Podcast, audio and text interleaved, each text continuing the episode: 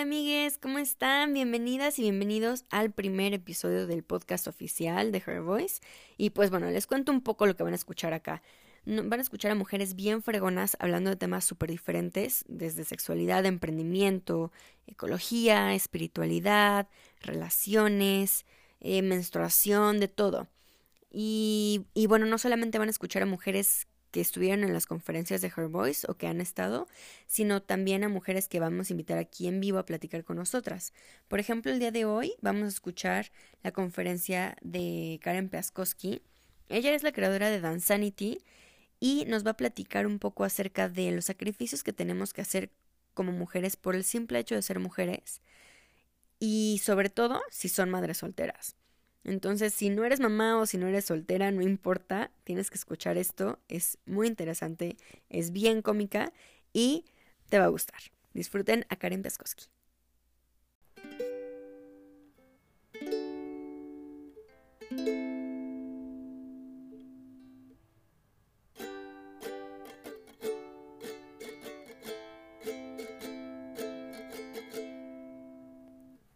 Yo creo que no he bebido lo suficiente el día de hoy para estar, para estar aquí.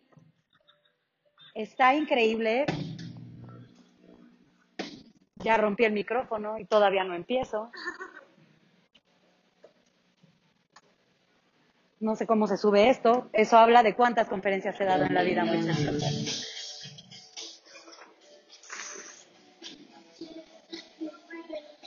Fíjense que el día de hoy Em, entre todas estas cosas que les vengo a contar, que aparte me encanta porque hubo mujeres increíbles aquí y yo les voy a hablar de cómo hago ejercicio y sudo bien cabrón y empodero mujeres. Y hay mujeres que están cambiando el mundo con zero waste. Hay mujeres que están moviendo y rompiendo barreras, como Nicole, por ejemplo.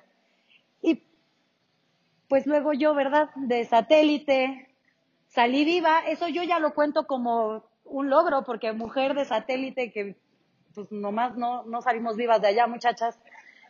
Entonces, yo para empezar esta plática les quería decir como las siete cosas que a mí, o los siete sacrificios que a mí me marcaron como mujer, como empresaria, como persona, como niña, y a través de eso les iba a contar toda esta historia, muy, muy larga, y entonces decidí acortarlo en las primeras frases que se me vinieron que conectaban directamente con ese tipo de sacrificios. La primera frase para mí es este tema de la belleza cuesta. Y en este momento yo les voy a pedir un favor y quiero que por favor se me pongan de pie Aparte porque yo siento que ya nos estamos durmiendo, muchachos, la verdad. Y como ya andamos en confianza, y ya somos amigas porque ya llevamos todo el día de hoy, quiero que se siente solamente aquella mujer que de verdad hoy se levantó y dije, uy, qué chingona me veo, soy perfecta, con permiso, bye, voy a conquistar el mundo. Bueno, chicas, hoy vamos a tomar la plática de pie, me da muchísimo gusto quiero que volteen a ver los cínicas que somos, como para después de ocho pláticas, muchachas, de empoderamiento, de que estamos bien cabronas, seguimos diciendo que no lo somos. ¿Sí? ¿Ok? ¿Ya, ya vieron que cínicas son? Ok, perfecto. Ahora quiero que se siente aquella mujer que al menos el día de hoy, ya no me voy a ir al resto de nuestras vidas, que solo el día de hoy dijo, creo que me creció más la lonja. Como que siento que ya no me quedan los jeans. Híjole, este barro es nuevo, no lo he bautizado. ¿A alguien le resuena esto? Solo se van a sentar las mujeres a, las que les resuene esto, que el día de hoy al menos encontraron un defecto.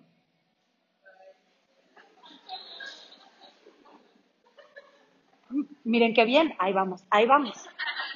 Ok, quiero que me diga, y se van a sentar en el siguiente ciclo, Solo las mujeres que al menos en este mes sintieron que no eran muy bonitas para algo. Lo que sea, para ir al súper, para irme con mi amiga a tomar un trago porque no estaba arreglada, para ir a entrenar, que ahorita vamos a pasar a eso muchachas. algún tema que hayan tenido el último mes. Ok, perfecto. ¿Cuál es tu nombre, mi amor? Maffer. Ok, Maffer, esta plática es para ti. ¿Ok? Las demás lo van a escuchar, se van a beneficiar de lo que le tocaba a Maffer, pero esta plática es para ti, Maffer. Entonces quiero que te pases aquí conmigo, Maffer, por favor.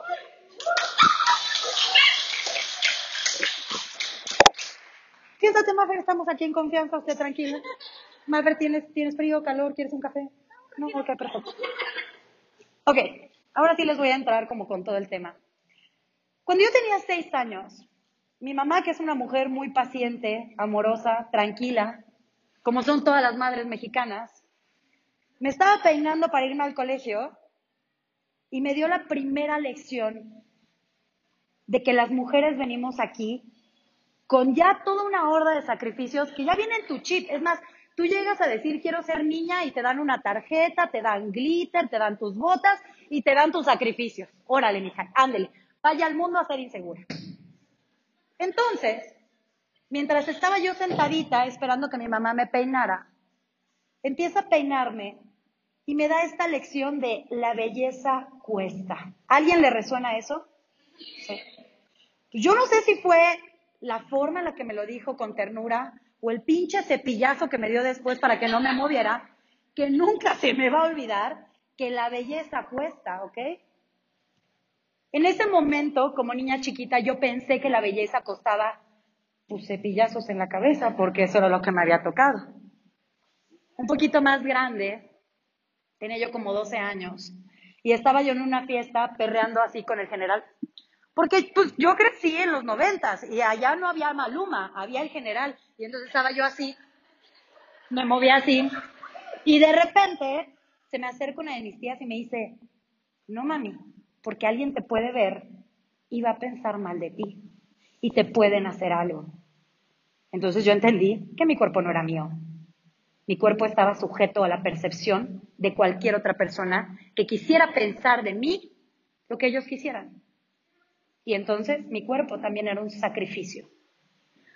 Crecí, entré a la secundaria y ya sabes que es esa etapa bien chida donde tú entras y dices, wow, voy a conquistar el mundo. Spoiler, nunca. O sea, yo viví bullying hasta los 22 años, creo. Ahora ya lo vivo por parte de mi hijo, pero bueno, se lo permito.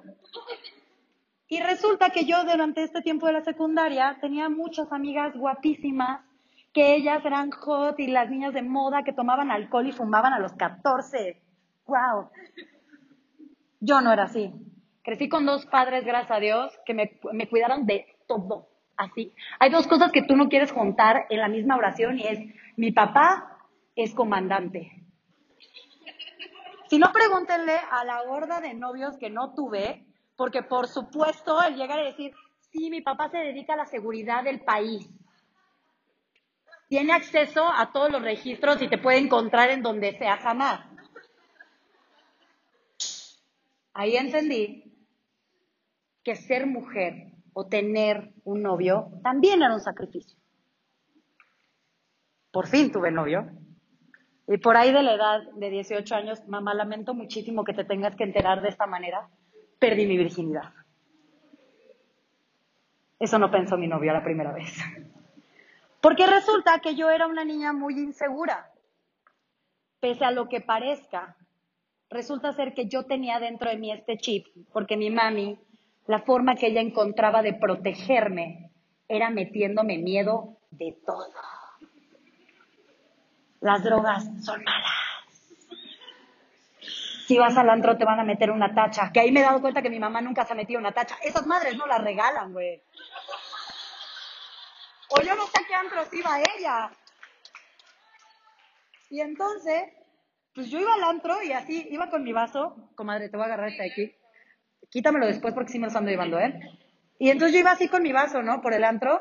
Y mamá decía, si regresas del, del baño, pides otro vaso. Lo que no me daba era dinero para pedir más tragos.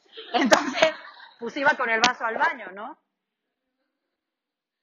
Esa fue otra etapa de mi vida, en la que entendí que mi sexualidad también era un sacrificio. Entonces yo llevaba hasta mis 18 años entendiendo que yo iba para mártir, no para mujer porque todo en mi vida era un sacrificio. Ustedes imagínense ya cuántos mártires me tenían envidia para los 18 años. Yo ya había hecho más sacrificios que cualquier otro en su vida. No solamente soy yo. Muchas veces no tenemos estos puentes de comunicación con nuestras hijas y les tenemos que enseñar a base de miedo porque nos aterra que pasen cosas que nosotros no quisiéramos que les pasen nunca a sus hijos. Jamás. Una violación que te pongas muy peda y alguien decida que solamente por eso puede tocarte. Cosas que son innombrables. Mis papás hicieron eso conmigo. Mi papá me enseñó que uno no llega tarde a su casa porque si no el señor a las 12.5, cuando yo, yo tenía que llegar a las 12, llegó con cinco patrullas, nueve personas. ¿Se quieren imaginar quién me invitó a salir después de eso? Spoiler, nadie. Ya más grandecita y después de pasar este asunto, de perder mi virginidad y demás, pues llega este bonito momento en el que las mujeres se van a graduar y todo es felicidad y amor y ya estaba yo viendo irme a España a realizar mi maestría porque soy chef y aquí ando dando conferencias, o sea, dense cuenta qué tan buena soy para cocinar. Y resulta que termino con mi novio de toda la vida, y decido, yo ya mujer independiente, escucho a Beyoncé, por supuesto, ya puedo estar sin novio, porque ya me voy a ir a España, porque no me voy a casar a mis 22 años. Creo que es un buen momento para terminarlo. Muchas gracias por tu servicio. Pasa por tu kit de ayuda. Con permiso, bye.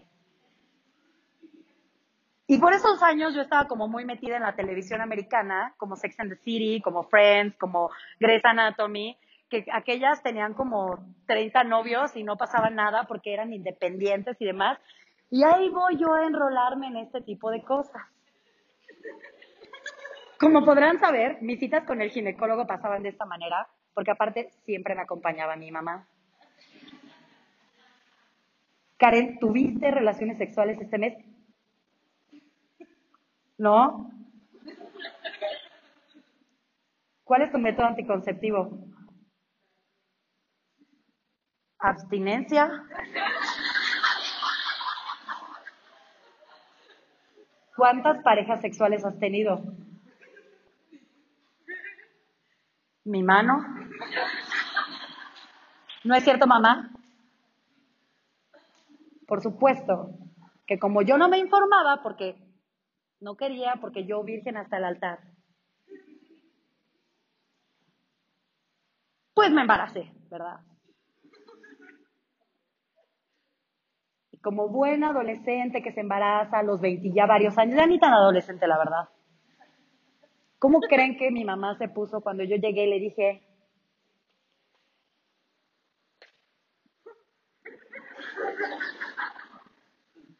no, siéntate, por favor.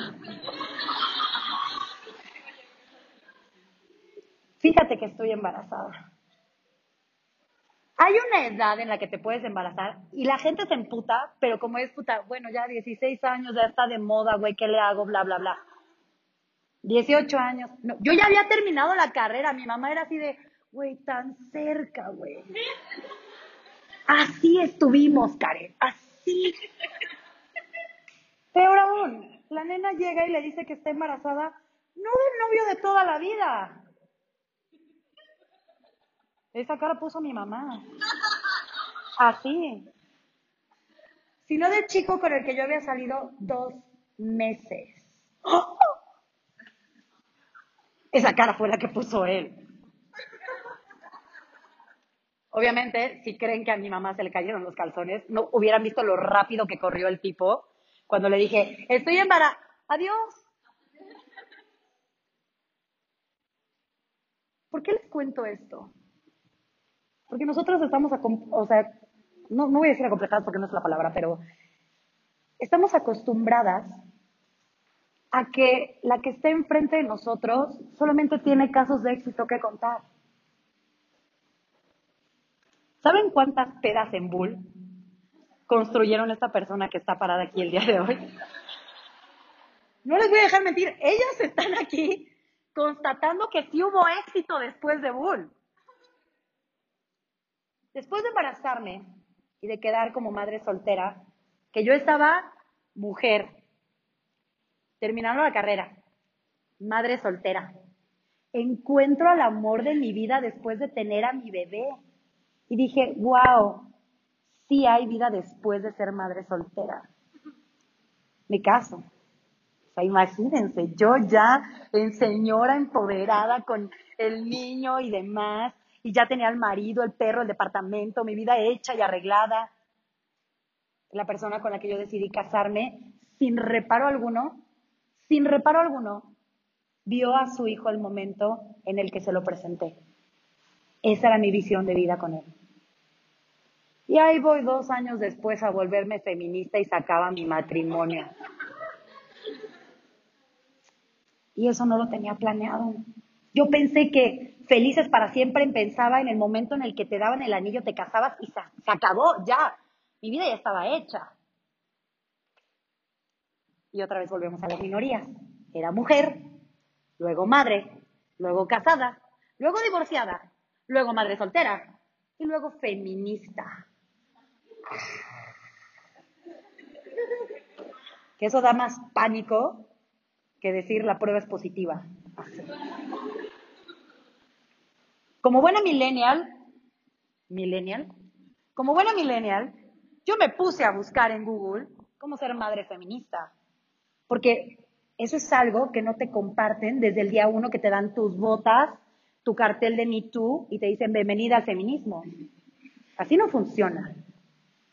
Me puse a buscar y googleé como dos horas y aparecía madre feminista, 25 formas en las que puedes abortar de una manera segura. Y yo, pero la bendición ya tiene cinco.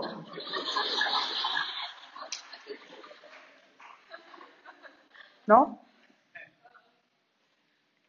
Entonces, tuve que construir esa madre feminista que yo quería ser. Porque yo tengo un niño blanco, heterosexual, hasta donde me ha contado, que tiene todo en la vida para convertirse en fan de la América. ¿Y saben el miedo que tengo que termine yéndole a la América mi bendición? No. Construir este personaje es complicadísimo.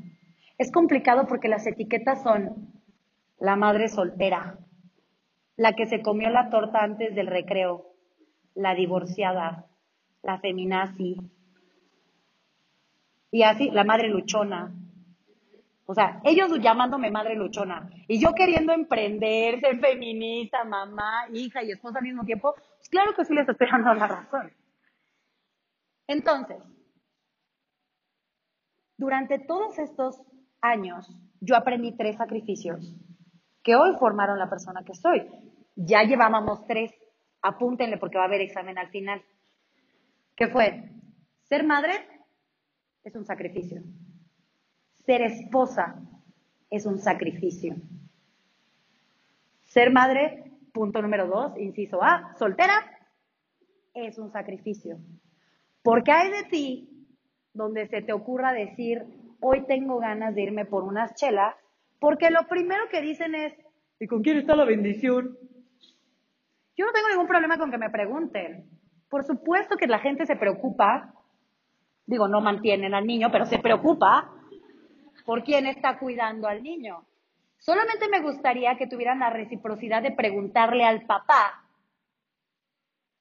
Ah, porque a mí me lo preguntan cuando yo estoy trabajando. Yo estoy acá sí, muchachas, todas empoderadas, vámonos. Y de repente me dicen, oye, sí, Karen, pero ¿con quién se queda el niño cuando tú estás dando clase? Que yo les aseguro que mientras su papá está en la oficina sacando proyectos y diciendo, ok, esto es el CAT anual que vamos a pagar, nadie levanta la mano y dice, este, una duda, eh, solo, eh, ¿con quién está Nico? Y debería de ser así para que yo pueda construir esto y tengo 100% eh, la convicción de lograrlo, es que esto se vaya educando de persona a persona. Este foro hoy, ustedes, ustedes son los que van a cambiar esto. Estos siete sacrificios que yo hice, todavía no llego al séptimo, espérenme. me enseñaron que la vida no se cambia con una Beyoncé empoderada en sus zapatos Gucci, que, o sea, que valen más que la Universidad de Nicolás, junta, diciéndote que te empoderes. No es una varita mágica de tú te empoderas, tú te empoderas, tú te empoderas doble porque pasaste. No funciona así. El construir esto es laborioso. Cambiemos las palabras que usamos para referirnos a nuestra vida. Tu vida no es difícil, es complicada y laboriosa. Lleva trabajo y esfuerzo. Y no conozco la vida de alguien que no sea más complicada y laboriosa que la de todos ustedes. Todas libran una batalla diaria. Todas tienen cosas que hacer diario y libran con algún problema diario. Ya tenemos Beyoncé en el mundo y Britney Spears y demás. Yo quiero ver cómo cambia el mundo una Génesis. Yo quiero ver cómo cambia el mundo una Jen, una Charlotte. Yo quiero ver cómo cambia el mundo. Porque esto no es de una mujer empoderada sacando su varita mágica, escuchando a Beyoncé y diciendo, soy empoderada. Esto es de una mujer a otra, porque tú eres la inspiración de tu mejor amiga, porque tú eres la inspiración de la gente que te conoce y va a confiar más en ti cuando le digas, pum, empodérate, que de lo que va a confiar en una mujer que no conoce. Y que por supuesto que yo no me siento empoderada nada más viendo a Beyoncé porque digo, sí, mija, yo también me empoderaría con un puto Cadillac esperándome allá afuera mientras la bendición es atendida por cinco o seis niñeras y yo puedo ir caminando por la vida así diciendo qué empoderada estoy. ¡Claro! Pero si yo les cuento que aparte de, íbamos por acá, ¿no? Millennial, emprendedora. O sea, yo estoy a nada de ser un chiste de Teo González, o sea, de lo minoría que soy. Decidí que necesitaba espacios en donde yo les pudiera contar esto. Y de ahí nació Danzanity. Ahí va el último sacrificio. ¿Ven cómo todo se conecta? A partir de Danzanity, que es eh, un sistema de ejercicios en el que yo te pongo a hacer sentadillas mientras escuchas azúcar amargo de Faith y te pego con empoderamiento en la cara, he logrado conocer a tantas mujeres tan chingonas que no son Beyoncé. Y eso me emociona todavía más. Mujeres que han cambiado su vida desde dejé de querer a alguien más y me empecé a querer yo. Vean la fuerza de esas palabras. Esas mujeres son las que me inspiran a mí para levantarme todos los días a las 5 de la mañana desde Mordor, manejar tres horas, llegar a mi primera clase con la bendición en los, en los brazos, llevarlo a la escuela, regresar, hacer de comer, porque la bendición tiene que comer, uno como sea, pero ¿y las criaturas? Terminar de ahí, jalar con la bendición otra vez a las clases, regresar. Esa gasolina no nada más es porque Britney Spears sacó un nuevo disco. Esa gasolina me la dan ustedes, porque ustedes son las que van a cambiar el mundo. Perfectamente auténticas, maravillosas hasta la médula, diferentes, complejas, enormes, como son todas y cada una de ustedes. Mi nombre es Karen y estoy muy agradecida de estar con ustedes hoy. Gracias.